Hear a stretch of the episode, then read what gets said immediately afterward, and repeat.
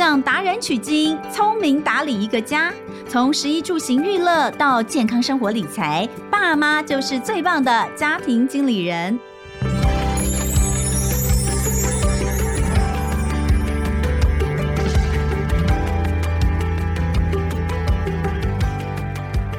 大家好，欢迎收听《亲子天下家庭经理人》，我是主持人肖彤雯。哎，今天我们的主题哦，对我来说，我觉得有点挑战，有点难度啊。呃，如果你是理工妈妈，当然 OK，可是好像多数女生其实文组比较强，所以呢，当妈妈遇上数学啊。这常常就会有很多灾难性的现场发生哦，像是我们家小孩的数学，姐姐现在高一了嘛。当我第一次开始感觉到这怎么有点难的时候，竟然是他小四的数学题目。我发现对我来说的难是。我不知道怎么教他，我算得出答案哦。哦，你说我解不出小四题目，我真的也太逊了。我算得出答案，但我不知道怎么解释给他听啊。在那一刻呢，我就在想，我应该要交给专业的了哦。那可能很多妈妈都会觉得家里面的数学有问题的话，就是啊，我们没有办法处理，我们就是送出去给呃外面的老师处理。可是我也看到很多，就是因为去上了数学班之后，反而对数学更没有兴趣的。数学真的是这么可怕的事情吗？呃，但它同时也是很可靠，就像我们说的，什么人都会骗你，但数学不会骗你，数学不会就是不会，不用挣扎。但是今天来到我们现场的这一位哦，他觉得数学很有趣哦，而且他觉得小孩子也可以觉得数学很有趣，只要你用的方法是正确的。而我们在讲数学之前，我们先来讲数感。什么是数感？那今天很开心哦，请到的是数感实验室共同创办人赖以威老师来到现场。老师好，小主播好，各位大家好，我是赖以威老师。我刚刚讲的真的是很多妈妈的心声，对不对？是真的，我们也遇到蛮多妈妈，嗯、其实爸爸也会啦，就跟我们说，好，好像小孩子小学一开始会觉得数学很好玩，但是慢慢慢慢到了可能中年级啊、高年级啊，就越来越不喜欢数学。那到国中就不喜欢，就很多很多了。嗯。而且到了国中之后，不喜欢数学，呃，不是只是喜欢不喜欢的问题，他其实数学可能会造成他很大的挫败。对对，那个挫败感很重。所以你知道，我都在想说，我现在让我的小孩接触学校以外的数学，我从来不是希望他在学校的数学成绩有多好，我只希望他看到数学的时候不会恐惧。哎，我只希望这样。哎，是这个，这个就很重要。啊。因为其实很多光是这样这件事情就有研究指出说。有时候我们会觉得说，哎，数学不好的人，所以会怕数学。但其实，如果你怕数学的话，你的数学表现也可能会因此失常。你知道，我们家姐姐在国中的时候有段时间哦，她就是平常小考的时候数学都还可以，可是一到月考的时候，就是考奇差无比。那我就问他到底怎么回事，他后来跟我说，他的那个月考考卷发下来，他看到数学是数学考卷的那一节课，他的手是发抖的。他从写名字就开始发抖。我说：“那国文会吗？不会。英文会吗？不会。只有数学是这样，好惨，好悲惨，怎么会这样子哦？当然，每一个孩子的气质不同，对不对？我必须要说，像呃，我也很不能理解我老公。我先生是一个标准的理工人，他念电机的，嗯、就数学一定很好了，数学很好。你知道，每一次我们以前我女儿小时候啊，就是那个四五年级、五六年级那时候的数学。”拿出来问之后，我真的我也不会，我也我连看都看不懂，我连思考的那个第一步 第一步我都不知道该怎么写的时候，我们拿去问爸爸，然后爸爸就会看一看之后，非常冷漠的说：“你们到底有什么问题？哦，这个问题在哪？你知道吗？”我们就会受到非常大的挫折，我就很生气，我就跟他说：“就是你这种人才会让我们这些数学不好的人更加挫败，因为你们从来都不知道我们的问题在哪里。”好，回过头来。你一直在讲数感，数感，你可不可以先跟大家讲数感这件事情到底是什么？是不是这其实可以是一个数学的启蒙，而让孩子觉得数学是有趣的，让孩子不怕数学的？是，其实我觉得刚刚我们讲到很多地方，很多人都觉得说数学跟计算跟解题会画上等号，好像是吗？但其实不是。比方说，我们今天去去逛美术馆，好了，也不会有人说啊，你去看美术馆，然后看了梵谷的画，看了莫内的画，然后出来之后就有人给你一支笔，说，哎，来，那个你刚刚看完了，你现在要把那个梵谷的画或莫内画重现一下。然后把它重画出来，不太会。对，我们对于艺术作品就会有一种说，哎，你可以去欣赏，就算你没有完全掌握啊，怎么样去画里面的一些艺术的理论啊，这些技术面你都不会，可是你还可以欣赏。那这个就是我觉得说，数学我们其实也可以这样子做，我们也不一定说你小孩子今天看了一个数学的加法之后，来下一题就是例题、习题开始解了。嗯，你可能可以去欣赏说，数学也有它属于数学这个知识的美，然后你可以去用直觉去感受、去体会。那先对这个知识之后有个初步的理解，先去认识它之后，这个精熟啊、技术啊、计算这些细节，我们都可以放到后面再来做。哦，所以数学其实也是有美感的。是的，哦，这真的太难理解了。哎，老师，你从小就喜欢数学吗？其实我的状况跟刚刚主播的的先生可能有点像，就是因为我自己是电机系。哦，真的吗？然后我在还没有做数学科普或数学教育之前，我也当过家教嘛，大学当家教。我常常是那种学生给我看题目，就说这题是哪里不懂？对，哎，就是哦，啊、我跟你讲，这个真的，一秒惹怒妈妈就是这句话。我老公每次都问我说，这题是哪里不懂？对，这这你是这你是哪里有问题？然后我就我一开始我还可以忍受，到后面我的暴怒，我就会说，我要是知道我哪里不懂，我就会讲了。我就是连我哪里不懂我都讲不出来。对，所以所以我很对不起我以前的家教学生。所以我记得我记得很清楚，我第一开始决定要去做数学科普还有数学教育的时候，我就跑回去找我的国小的这个自由班的老师，然后他就听到我做这件事，他说：“哦，你教我觉得有点难。”我说：“为什么？”他说。你一定会觉得说这个为什么不懂，那个不懂，你不太能够理解这个更多人对于数学的知识的痛点在哪里。嗯，对你来说全部都跳过去就一步就通了，所以你必须要把重点放在去如何理解数其他人为什么不懂数学，而不是理解数学知识这个本身。对，对，所以我觉得那件事就让我有很大的的这个启发。嗯，所以我后来真的发现说，哎，其实真的不见得是说。数学很好，就一定很会教数学。嗯、其实教数学是完全是另外一件事情。嗯、那教计算跟教像我们刚刚讲的那种体验数感啊，去认识生活中很多数学很美好的地方啊，这就是另外一回事情了。嗯，好，我现在突然间发现老师身上穿的是一件都是数字的。嗯，哎，这是日本那个品牌吗？对对对对，苏苏吗？对啊，对，你看真的是太可怕了。他把我们最怕的东西都穿在身上，还有包色。应该这样讲，你不是说对数学有多有兴趣，但数学对你来说从来就不是一件难事。哎，对。可是你后来开始走上教育这条路，嗯、教学这条路，想要让大家觉得数学不难，喜欢上数学，是是不是有什么契机？这个契机比较是个人的，就是因为我父亲，嗯，我父亲他是国小的老师，嗯，然后他以前。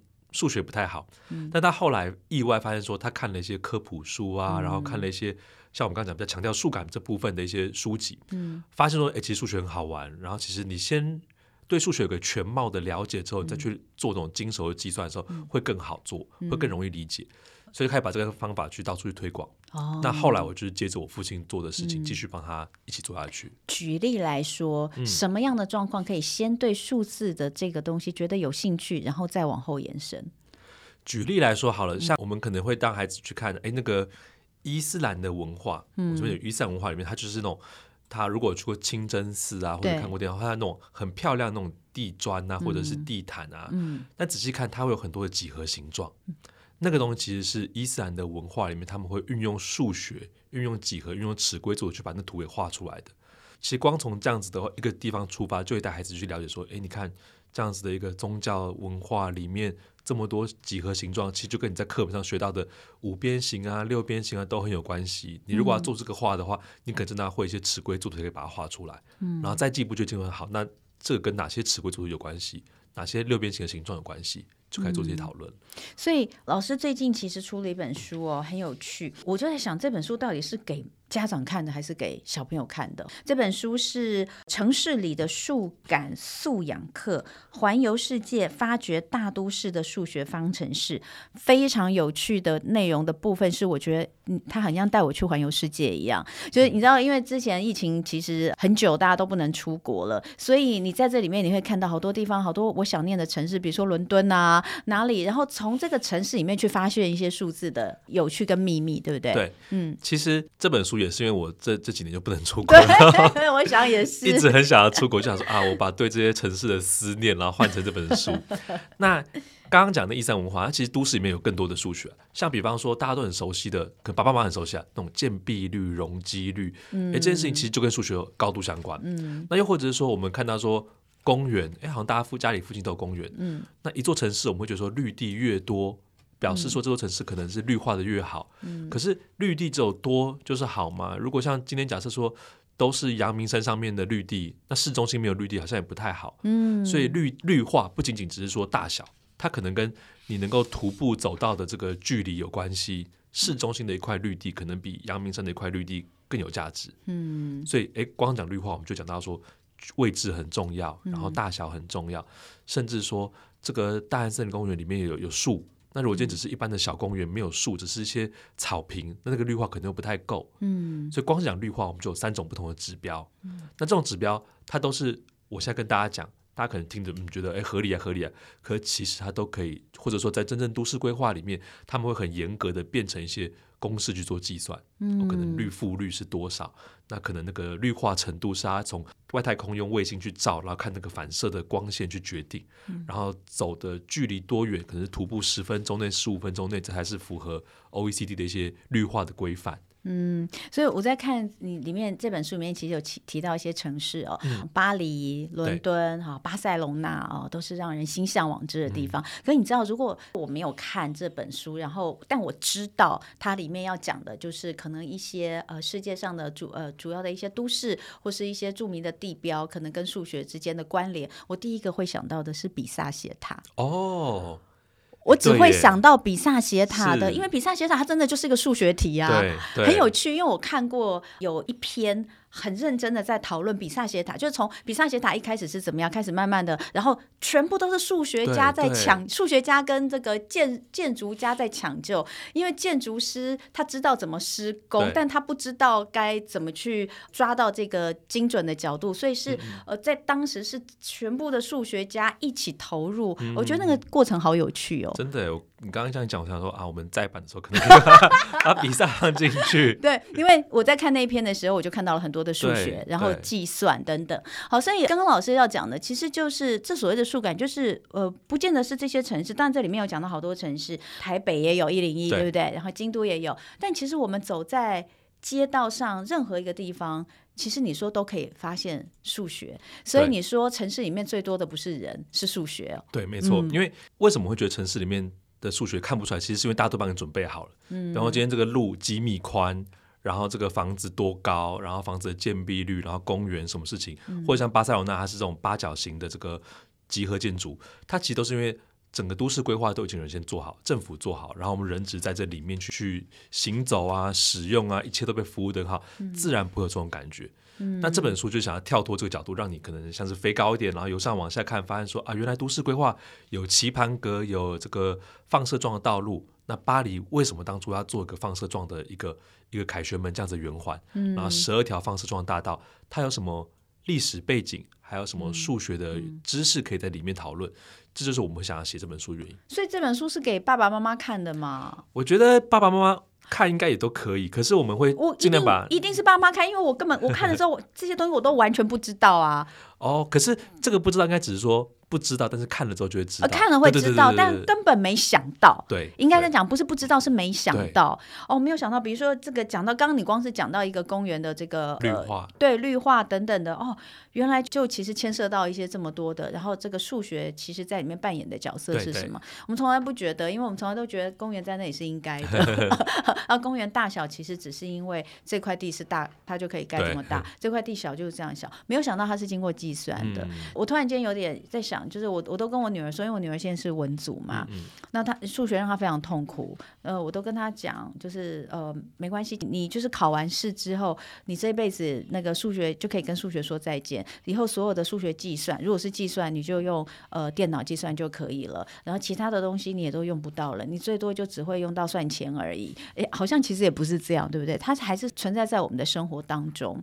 那如果以生活来讲的话，我们平常到底其实用到哪些数学？像是我们，我们大概现在以这个家长，其实不是只有妈妈哦。虽然大家都说妈妈可能很在意，但其实像我们家最在意点数回馈的是我老公。哦，爸爸会去算信用卡的现金回馈，或者是投资。也通通都会讲到这个什么直利率那些，我老公常在跟我讲这些，我也听不懂哦。但是这些东西其实我们要怎么去看它？它其实就是我们生活当中的数学。我一直跟孩子说，哎，将来你就用不到了，你你放心。最近我突然发现不是这样，因为我老公在跟我讲的都是数学，就是我们怎么样让钱变多一点，都跟数学有关。可是我真的不懂，所以我们怎么去看这些呢？我其实觉得刚刚主持人讲的是对的，就是说计算的部分。真的，老实说，我们考完试之后到大学，很多时候就是用计算机啊，然后写程式啊。嗯、真的，你不会再去算一个四位数乘四位数，这件事情大人绝对不会做，这件事情、嗯、也不需要做，就浪费时间。嗯、但是我们会觉得数学还是很有用，是因为数学它并就像我刚刚前面讲，它不是计算的，它是一种思考方式，它是一种做决定的方式。嗯、就像刚刚您提到说，你先生可能在决定说我要信用卡要办哪一张的时候，嗯、他就去。整理了很多相关的资讯，嗯、然后去试着去算出来，这种说哦，以我的状态来说，可能是办某家信用卡是最符合我的消费性。你知道他有多爱算这些吗？我们家每一年办都要剪一张卡，就要换卡，因为他就发现，对，因为每年都不一样。有一段时间，呃，他是专门在累积里程的，可是到了那个疫情期间，他就把那张卡他就不用，他就要换一张现金的卡，哦、因为我用不了那些 miles。对，对他整天都在做这些，他觉得很有趣，我觉得很无聊的事情。可是这些还是。都真的是你要有一些数学的概念，对不对？对，而且我觉得这个概念，它就、嗯、它的难的地方都不是计算，因为计算就像刚刚说可以按计算机，它难的是说我要去根据我的消费行为要去决定说，那我消费行为或者现在的情境，比方现在真的不适合疫情不能出国，那 Miles 就要换成现金卡比较好。嗯、可现金卡有好多不同的回馈方案呢、啊，就是哪一种最适合我？嗯、它其实就是要去重点，我就去思考。嗯，思考的时候会用到一些数据，然后怎么去处理这些数据，嗯、这个过程是跟数学有关。像是书里面其实有提到一些案例，走进便利商店啊，就是满满的数学课嘛。嗯、我们常常都会被买一送一给吸引哦，或者是一次就是先买多少就可以送多少，那或是升级大杯。那你说其实这些不同的方案差一趴就差很多，对不对？对，就是其实这些方案、嗯、折扣这些方案呢，它每个方案看起来有些都很优惠，可是其实都没有都不一定有那么优惠。嗯那我印象中就刚刚像刚刚提到说，这个你的先生可能喜欢算信用卡。我记得我每次跟我太太去逛周年庆的时候，嗯、他就会这边挑嘛，然后就在旁边开始说：“哦，现在这边是满千送百，然后楼层又有满多少送百，对对，对然后又会有那个信用卡回馈什么什么，然后我就旁边我算这个就算蛮开心的。哦 然后就他买他的，然后我就负责算，那时候就算的跟柜姐一样快这样子。哇，对，那是嗯，那这个就是里面其实就有很多的一些数学。那如果我看到一个优惠方案，我要先有什么样的观念，可以去把这个数学脑给建构出来？我觉得可能就是要先回到同一个基准点，比方说、嗯、最简单的方法就是回到都是这个折扣是百分之多少，这样去算。嗯、因为像比方说买千送百，大家会觉得它是九折嘛，嗯，但其实不是九折，嗯，买千送百是九一折。嗯，对，因为你买了你买了一千一百块的东西，但只拿一百块的免费，嗯、打九折是你买了一千块东西有一百块，所以它它有差一点点，对，那个差一点就我们刚刚说百分之一，哦、对消费者来说可能没差太多，但是对于这个经营百货公司这种商人来说，他可能年营业额一天就是几百万，那可能就差很多了。哦，所以他不给你直接打九折，他跟你说满千送百，对对对，这是有差的。嗯、然后而且满千送百还有还有卡个门槛，就是你可能要满到千。那你买到九百就是一块都没有折回，对对，所以这些事情每次都为了去差那个，你知道我以前哦还会在百货公司购物的时候，现在不会了。以前那个真的很认真哦，在大概在十十多年前的时候，每次那个百货公司的那个到了，尤其是母亲节，你看就差不多就这个时间，嗯、那个母亲节的活动的时候，都会有一整本嘛，通常都两本，一本是化妆品会有单独的一本，然后另外是全馆的一本，你知道我都我都是用那个。月考前在准备 准备那个考试的方式，很仔细的看，还会画圈，你知道吗？就标记折页哈，我是要去这里去这边，然后最后再去算刷哪一张信用卡是划算的。到了那边之后，通常那个柜姐也都会跟你讲，你这样还会差一点点。如果你再补到多少的话，对对对，你就又有多一个什么东西的那个礼券，对不对？然后每一次都会比你原本买的更多。对。因为你都想要去凑到那个好像听起来最划算的地方，但到最后都觉得好像其实如果我不要买那个的话，省最多。哎，对，好像省最多，对不对？嗯、对。那刚刚讲了一个重点，就是说这时候算数学就觉得很好玩，嗯，因为会觉得它是它是有趣的，它是有有动机做这件事情的。嗯、所以其实我常常会觉得说有兴趣很重要。然后我们真的会有一次办活动，嗯、我们就把百货公司的 DM 拿给小朋友，然后我们就说：哎，我们现在五个老师扮演五个商家，然后你们来买东西，你们要如何去消费才会最便宜？哦，哦，小朋友就算得很开心，然后算完之后说：啊，这堂课好好玩哦，都没有练到数学，没有，其实算超多的，因为他们算满千送百什么的。有道理耶！我从大学毕业之后，我唯一在认真算数学的，大概就只有百货公司周年庆，嗯、真的。真的耶，没错，我老公最认真算数学，有可能是在投资股票的时候。哎、哦，所以你说到重点，老师说到重点，其实就是让他觉得有兴趣。可是怎么样有兴趣，好像非得跟我们的生活做结合才行，对不对？对。好，所以呃，像是这个书中就有很多案例。好，买月票跟回馈金哪一个比较划算？嗯、这个里面你有举一个例，对不对？对，这个其实有，我们就举台北市这个月票的为例。那还是这样是很看个人的，因为今天如果有某个方案永远比较划算的，就是就没有什么好比的。对。他也就是说，你可能搭够多次的人。你买月票那就比较划算，但是那个够多次是几次？对，它其实就是个数学问题。嗯，然后他就可以去真正去算算看啊。如果你今天，而且还跟你搭的里程有关系。如果你今天只是。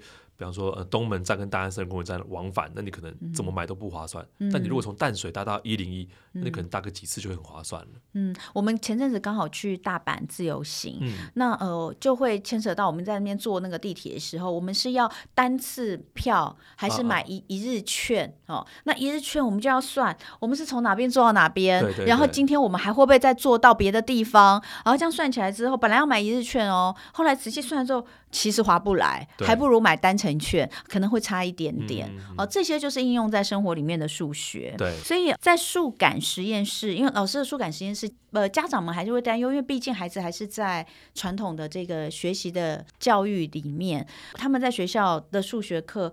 并不是用这样子的一个生活的方式在进行，它还是用一个单元一个单元，对不对？比如说哦，什么十位数哦，百位数的进位，呃，加法减法，然后到最后什么小数点哦，等等，到最后图形等等的哈，这个低年级的部分，因为现在我小孩二年级，我就在讲，在这样的教育方式里面，呃，应该说是按部就班的在学理论基础，这个也还是需要的，对不对？对。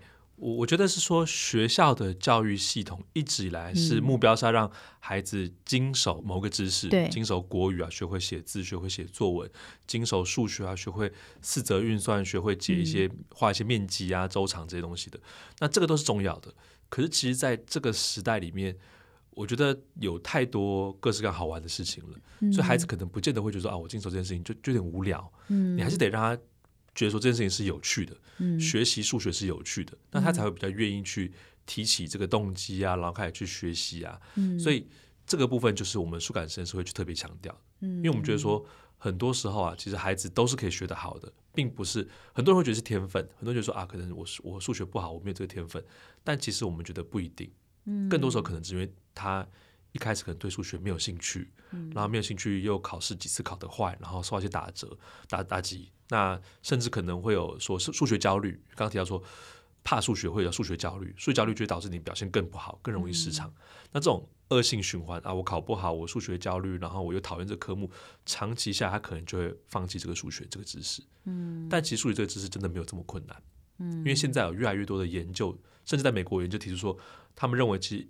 一般正常，只要你能够坐进这个国小、国中、高中教室里面的话，理论上每个人的能力应该都可以学会微积分。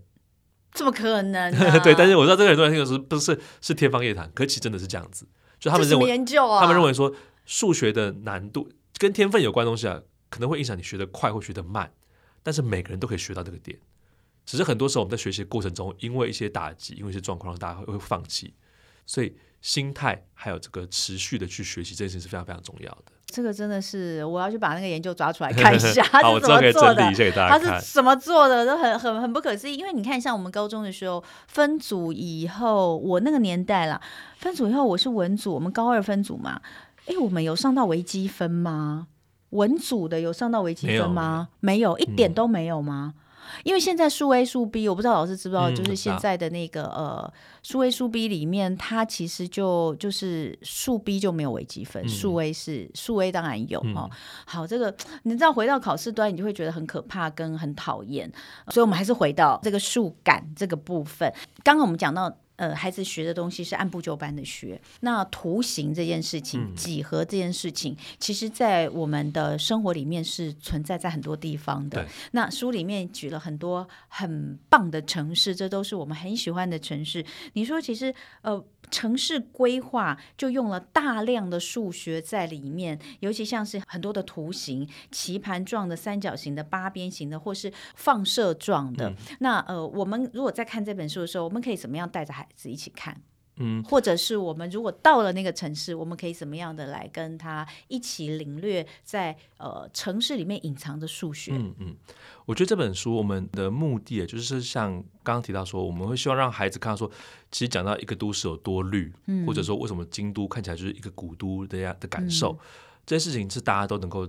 不需要任何数学就可以知道、可以理解这件事情。嗯，那可是我们觉得稍微把它往数学里面带一点，就哦，绿地的规划呀，然后或者是刚刚讲到都市规划里面，其实巴塞罗那的每个每个街区都是一个八边形。那为什么是八边形？因为他想让十字路口不要那么拥塞，不要那么有压迫感。嗯，因为十字路口是两条大马路汇集的地方。那如果把它变成是八边形的话，十字路口就变成是一个小广场的感觉，就会比较舒服一点点，嗯，空气更流通。所以当初它是这样子的规划。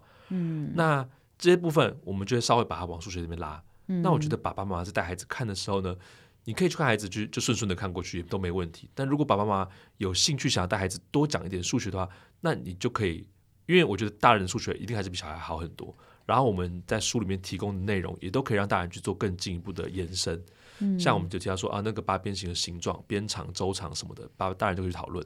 然后提到这个京都的颜色，我们提到色彩学，色彩学里面三原色啊，或不同颜色里面相加相减啊，这里面就可以去做一些讨论。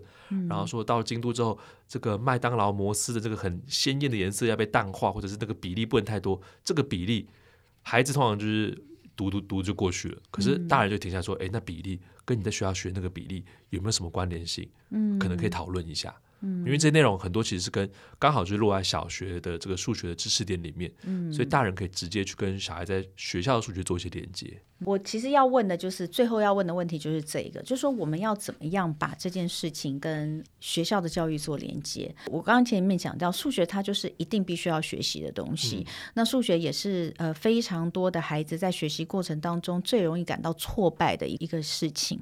这也是为什么像呃一位老师这样子的一些教育工作者，希望能够让大家更不怕它，所以用这样的方式来进入数学的领域。嗯、但终究他还是要回到我。我们希望啦，我们希望这个可以让他在数学的学习上比较不障碍那么多，恐不恐惧那么多。但我该怎么做结合呢？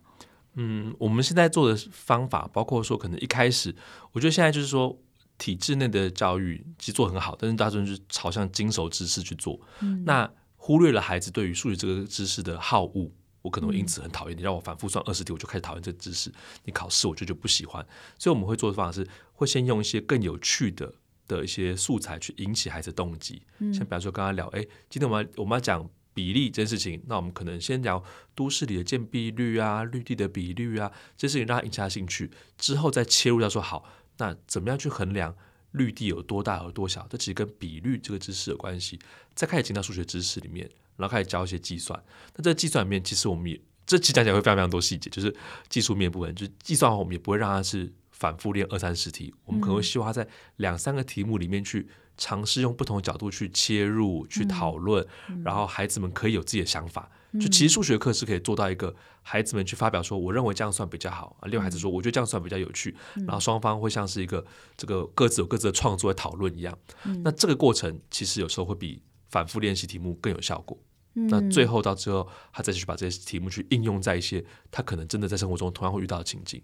那这样一个学习流程是我们认为比较比较有趣的，而且实质上也真的可能会让孩子学的比较好的一个方式。嗯，我想请教一下老师，有去呃有去研究过国外，比如说美国他们的数学学习方式嘛？嗯、想要问一个东西，就是我们常说东方人的，不管是亚洲人，尤其是亚洲呃中国人啊、呃，这个台湾人啊、日本人啊、我们的数学啊、在。这个小学在上大学以前的这个阶段，其实都比美国人的数学能力要强非常非常多。那回到教育的方式，美国跟台湾的教育是完全不一样，跟亚洲教育是完全不一样。像他们其实从小就是以讨论的方式在上课，所以我就常常在想，数学到底要怎么讨论？你你有去研究过美国的数学是怎么上课的吗？我们大概有看过一些，嗯，那像是我觉得刚刚讲的很重要，就是说。其实真的是以考试成绩、以数学能力来说，台湾的孩子在全世界应该是排名前几名的，非常非常优秀。可是我们刚刚一讲数感，然后我们讲说孩子们怕数学，孩子们放弃数学。嗯、台湾有几件事情的在数学教育里面是比较这个我们需要注意的，嗯，像是兴趣，就是全世界最不喜欢数学的的孩子们，嗯，就是台湾的孩子。哦，真的、啊，对，大概有超过四成，那世界平均大概是两成左右。哦，真的、啊，对，然后台湾孩子数学已经考非常非常好了，可是全世界对于学好数学最没有信心的是哪个孩子呢？也是我们的孩子。啊，世界大概是两成左右，然后台湾也是超过四成，哇，所以这就是会让我觉得说，虽然我们我一直觉得说我们教育有做的非常非常好部分，在成绩能力这部分，我们真的是做的。很值得自己骄傲，我们做到全世界前几名。可是同时，我们付出了一些代价，就是我们的孩子是某种程度上，真是全世界最不喜欢数学的一群孩子，或全世界对自己数学能力最没有信心的一群孩子。嗯，那这个你听起来就有点心疼，就是你明明都那么厉害，你为什么还会对自己没信心？你为什么要那么讨厌你那么擅长的的科目呢？嗯，这是很有点可惜的事情。嗯，那这个部分是其实就是数感先生希望去扭转的。我们希望能够让孩子，你既然学得好，你可以更有信心一点。然后你也可以更有兴趣一点，因为这个知识本质上来说，数学真的是个好玩的知识。对我们来说，我们会比较难理解的原因，是因为我们也是在这样的体制下长大的。是，所以当爸爸妈妈也都是这样想的时候，真的蛮难。就是我们没有办法去给孩子什么新的东西跟火花，因为我们自己就没有。但我其实蛮认同。一位老师讲的这一段话，那确实也是。你说在世界上，美国就没有出厉害的数学家吗？也是有啊。嗯、哦，他们也许在呃小的学习的过程当中，呃，其实也许在考试的成绩上是不如亚洲学生，但是他们在呃进入到大学教育呃之后的发展，其实并不比亚洲学生要来的差。所以这也是为什么一直想说这个台湾的教育要做一些改变的最主要原因。我们看的竞争力不会只看在。呃，中学时期，对 不对？不会看小学跟中学时期，所以呃，或许这样的观念必须要让爸爸妈妈能够理解，让我们这些家长能够理解，减少一些焦虑啦。我觉得那个数学焦虑不是只有小孩有，爸妈超多的。对，如果用这样的方式，就一样可以把数学学好，然后也让重点是孩子会快乐一点，不是看到数学就会觉得非常的恐惧的话，那我觉得是值得一试的哈、嗯。今天跟老师聊到数感，数感，因为可能很多人对数感就是。像我们，我是因为亲子天下的那个 Make Party 的时候，那个数感实验室，其实在里面有一个蛮大的一个展场的区域，就是带大家看数学其实是有趣的。比如说，我记得我们好像还看到还有风筝，是不是？哦，有风风筝，就有很多好玩的东西。然后还有什么？还有那个，我记得我们玩很久那个。打弹珠台，对不对？哦，对对对，高尔顿吧。对对对，那个弹珠台就打上去，它要落在哪个地方哦？那个真的很好玩，因为我们平常在这个夜市里面在打弹珠的时候，其实也都会都会想，我我应该要这个力。多大多小？对，那个其实也是一种数学，对不对？嗯、呃，希望能够让数学可以更好玩，这是赖以为老师和他的数感实验室希望能够呃带给大家的一些不同的对数学的观感。那所以今天最后哦，还是要请老师来帮我们推荐一些工具跟资源，在生活妙管家单元。当然，第一个要推荐的就是呃这本《城市里的数感素养课》，环游世界，发掘大都市的数学方程式。这个。是赖以为老师跟呃亲子天下哈一起出版的，那还有李瑞祥老师，对不对？然后对，对，所以这本书怎么运用会最好？这本书我觉得我们当初写的时候，预设对象会是比较大一点点，就大概可能小学中高年级，特别是高年级的孩子，可以可以自行阅读。对，因为它没有注音。对，嗯，然后它就是一个，你可以把真的可以把它当旅游书来看，就是、嗯、啊，我今天去去京都啊，或者我今天去去巴塞隆纳去玩。然后看里面的各式各样的的一个数学的部分，嗯，所以它就是一个比较轻松的一个科普书的概念，嗯、里面不会真的去教说，哎，好，我们下一页有个习题，请算出某某比例这样子，不会有这个部分。嗯，那目标就是唤醒孩子们对对，知道说，啊，原来数学正在都市里面是无所不在的。嗯，好，那另外老师可不可以再给我们提供一个工具或资源呢？好啊，我其实，在更早以前就跟王文华老师合作，嗯，写过树感小学冒险系列，那是一套十本的书，嗯，然后里面就是讲。那本书就稍微再小一点点，可能中年级的孩子会适合看。他就是在讲说，一个一个老师带着三个孩子们去闯关，去做各式各样的体验。嗯、那这些体验里面全部都跟数学有关。然后那十册、哦，每一册都是对应到一个数学知识点。比方说，对应到比例呀、对应到这个大数字。小学三年级会学到大数字，嗯、四年级会学到更大的数字。然后或者是对应到一些图形啊、嗯、几何啊，或者是几率啊这样子。除了几率可能不是对到小学之外，其他每个都是对应到小学的某个知识点。哦，对，所以这套书籍我觉得也还蛮欢蛮推荐大家可以去看看的。哦，那是它的书名是《数感小学冒险系列》。数感小学冒险系列，感觉好像蛮适合我儿子的，二十三的年纪，对不对？对对对。嗯，而且他还是真的会对这种东西有有兴趣的。嗯、我的小朋友是对数学有兴趣，但是对于计算没兴趣。好像每个小孩其实都有可能会是这样。但是如果再不去改变这件事情，再大一点，他就是对计算没兴趣，对数学也没兴趣了。所以我们一定要想办法，在他们还没有完全失去对数学的呃兴趣跟对自己的自信之前，是要建立起他们对于数学不同的想法，而这就是导入数感很重要的一个原因。嗯、所以今天很开心，呃，跟这个赖以威老师一起，呃。呃，和所有的爸爸妈妈从不同的角度来看数学，希望能够给大家一不同的启发吧，哈！大家一起来试试看。呃，非常感谢赖以威老师，谢谢。那也感谢大家的收听。呃，刚刚在里面讲到的，包括书哦、呃、这些的资讯，都可以看我们节目下方的资讯栏会有连结。我是童文，感谢大家今天收听家庭经理人亲子天下 Podcast，周一到周六谈教育聊生活，开启美好新关系。欢迎订阅收听 Apple Podcast 跟。Spotify 也给我们五星赞一下，欢迎大家在许愿池给我们回馈，我们下次见了，拜拜，拜拜。